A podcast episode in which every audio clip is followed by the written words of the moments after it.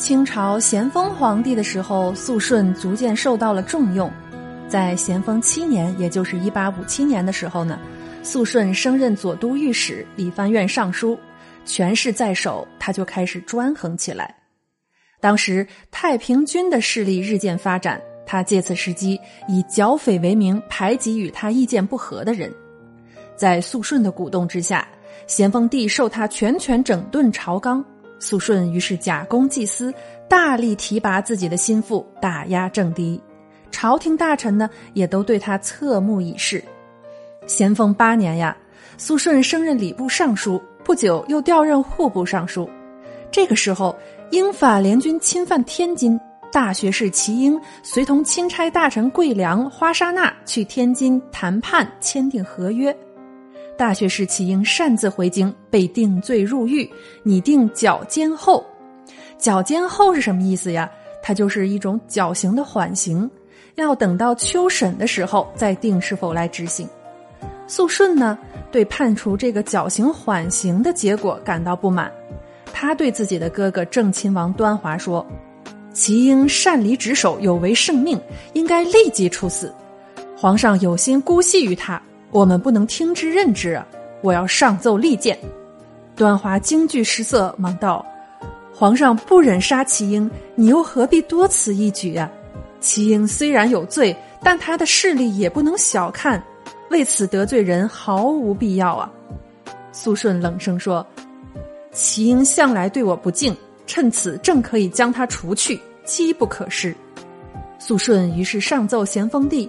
立言要杀齐英以正国法，咸丰帝心中不快，斥责他说：“齐英当死，但你也不能言辞过激，话语失据，你当自责了。”最后呢，齐英被刺自尽，他的族人和朋党为此深深的痛恨肃顺。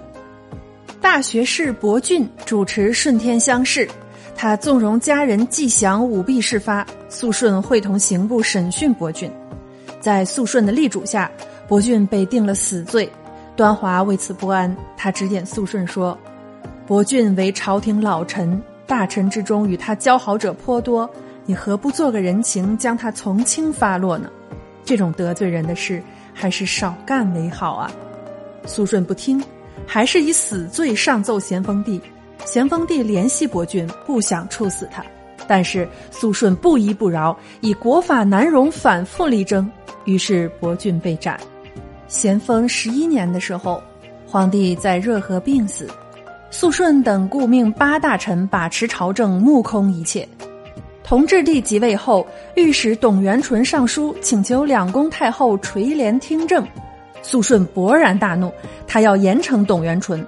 有人便劝他说：“皇上年幼，大人若惩治董元淳，分明是让两宫皇太后难堪。”大人这是自招祸殃，绝不可取。两宫皇太后母以子贵，这个时候得罪他们，势必让他们怀恨在心。一旦他们有心惩治大人，大人还有前程吗？身为臣子，总要有所不为。大人不该失去两宫太后的欢心。肃顺听之即怒，狂妄道：“大行皇帝即命我为顾命大臣，我就该勇于任事，不畏权贵。”两宫皇太后不能干预国政，这是朝廷规矩，岂能无端更改？肃顺于是又联合其他顾命大臣，以辞职相要挟，终于迫使两宫皇太后同意惩罚了董元淳。肃顺出战胜利，十分得意。他对其他七位顾命大臣说：“两宫皇太后妄想乱中夺权，我们只要同心合力，他们的图谋就不能得逞。我们为顾命大臣，用不着怕他们的。”端华有时十分惶恐，他对自己的弟弟如此专横甚为忧心。一次，二人闲谈之时，他出语对肃顺说：“为臣者和君主相抗，终不是好事。我们是否做得太过分了呢？两宫皇太后看似软弱，可他们终究是主子，我们还是有所顾忌的好。”肃顺笑着摇头，不屑地说：“我们八人握有实权。”两宫皇太后又能把我们怎样？你就放心好了。结果呢？后来西宫皇太后慈禧勾结恭亲王发动政变，八大臣被一网打尽。而肃顺则被公开处斩。